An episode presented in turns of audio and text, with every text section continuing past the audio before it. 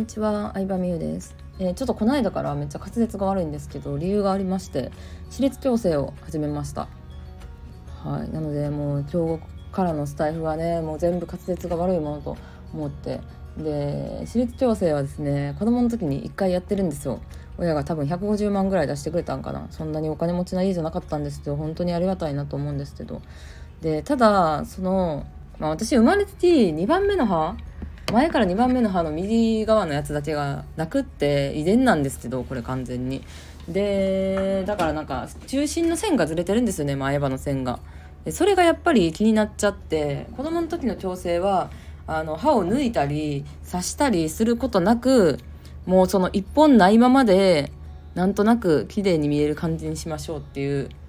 まあ、あんまりなんか神秘っていうよりかは健康面を重視した矯正をやったんですけどやっぱりずっと大人になってから前歯の中心線がずれてるというか前に3本あるみたいな感じなのがすっごい嫌で写真撮るたびに気になるしズームするたびに気になるしもうずっとずっと気になってるって感じですね。うん、でまあやっぱり歯はこう年齢がいってからも特にさなんかさ芸人さんとかでもさ顔の整形はしなくても歯だけはさ綺麗にしてるじゃないですか。やっぱりその清潔感とか見た感じって歯の印象すごく大きいなと思ってで子供の時の本当にもう私小学校高学年から中学高校と本当に長い間ずっと矯正器具をしてたのでそれでいじめられた経験とかもあるし給食食べるのが遅くなったりとか口の中が切れたりとか本当に苦しい思い痛いし痛いしねしてきたんですけどその苦しさを知っててももう一回やり直したいっていう思いの方が強くてもう一回自腹で120万円ぐらいかな払って、えー、やり直してるっていう感じです。はい、でそうなのでもともとこう2番目の歯が1本ないので中心線を合わせるように左半分をぐるっと後ろに引いて回転させてでなかった歯のスペースを当てて差し歯をするっていう治療をしていくんですけど上だけですね下はめっちゃ綺麗に並んでるんで上だけ調整するっていう感じなんですけど。でその下準備としてまあその今月末に親知らず抜いてまた来月に親知らず抜いてっていうのをやったりとかあとは数ヶ月前にその親上顎にボルト上顎の骨骨貫通する形でボルトを打ち込んだりとかそのボルトを中心に回していくっていうアンカースクリュー法っていうやつをやるんですけど、うんまあ、結構新しい技術で昔よりもねそういうね歯列矯正の技術っていうのは発展してるみたいなんで、えーまあちょっと楽しみではありますね。でただそれでアンカースクリューっていうあの器具をつけたので口の中サイボーグみたいになっちゃってまして本当にあの痛いし 痛いし舌切れるしご飯とか詰まるし滑舌も悪くなるし本当に大変です。大変ですけどでもやっぱりちょっと目指したいものがあるので頑張っていきたいなと思います。うん。口の中切れるのはまあ最初だけでそのボルト打ち込んだ時もそうなんですけどやっぱそのしばらくしたら慣れていくんですね自分の舌とかも。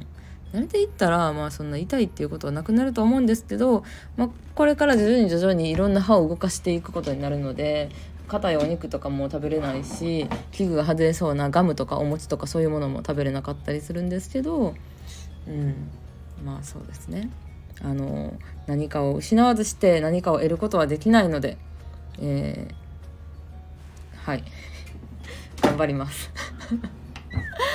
うん、でまだ表側にはつけてないんですけどしばらくしたら表側にも器具をつけてでワイヤーだけ透明のやつかな私がやるのは、うん、裏側調整とかインビザラインとかもあるんですけどそのインビザラインはちょっとのズレの人はいいんですよ。ちょっと前歯が斜めってるなとかちょっとずれてるなぐらいの人はインビザラインで全然綺麗になるんですけどやっぱりしっかり綺麗にあの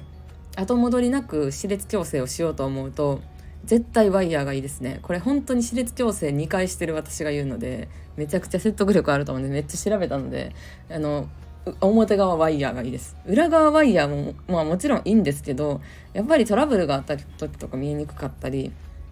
あのまあでも裏側ワイヤーも大変やろな。舌に当たってめっちゃ痛いと思う。血だらけになってたりすると思うけどそういううん。そうでも表でしっかりあの直して、まあ、ワイヤーは透明とかそのつける器具は透明とかにはできるのでそれで目立たなくしたりするやり方でえー、やっていこうかなと思ってます。はい。まあ多分ね3年ぐらい2年半って言われてるけど多分3年とか4年ぐらい後戻りをなくすようなリテーナーをつける期間を入れたら多分4年5年ぐらいかかるだろうなって感じなんですけど、